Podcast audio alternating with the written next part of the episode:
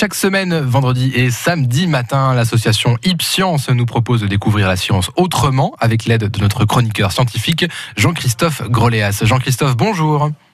Bonjour à tous. Vous avez certainement suivi et apprécié notre dernière chronique sur le lait et le fromage, ou pas. Rien ne vous a étonné, nous avons parlé de lait cru, de lait pasteurisé, de fromage, et même pas de goût.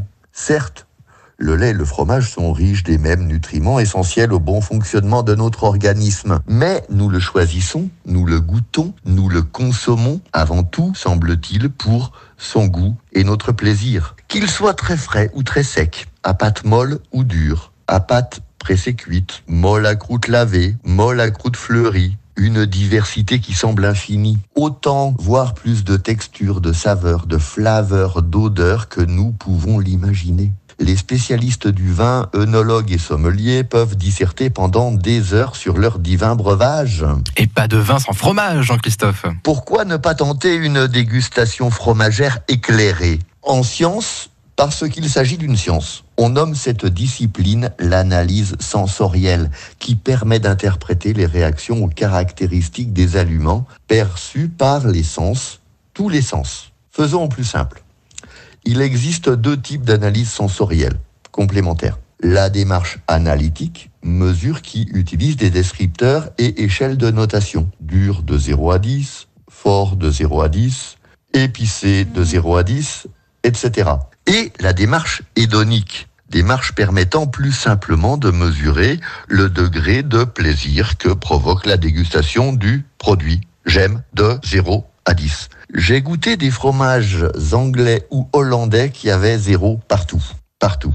Mes fromages préférés de chèvre ou de vache, pas forcément les crus, obtiennent pour ma part 10 à chaque critère. Oui, je suis un chroniqueur exigeant. On peut alors euh, parler d'essais discriminatifs pour une même variété de fromage. Et là, j'hésite entre le Saint-Marcelin et le Picodon. Allons-y pour le Saint-Marcelin. Je sens que je vais me faire des ennemis.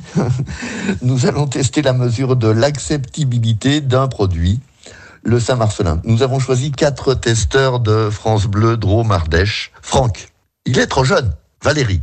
Il sent les pieds. Alexandre. Il coule sur les doigts. Maricot. Je me régale. Voici en quelques mots à quoi peut ressembler une analyse sensorielle. Le fromage, c'est ma passion. Je me suis donc intéressé au lait et à la fromagerie.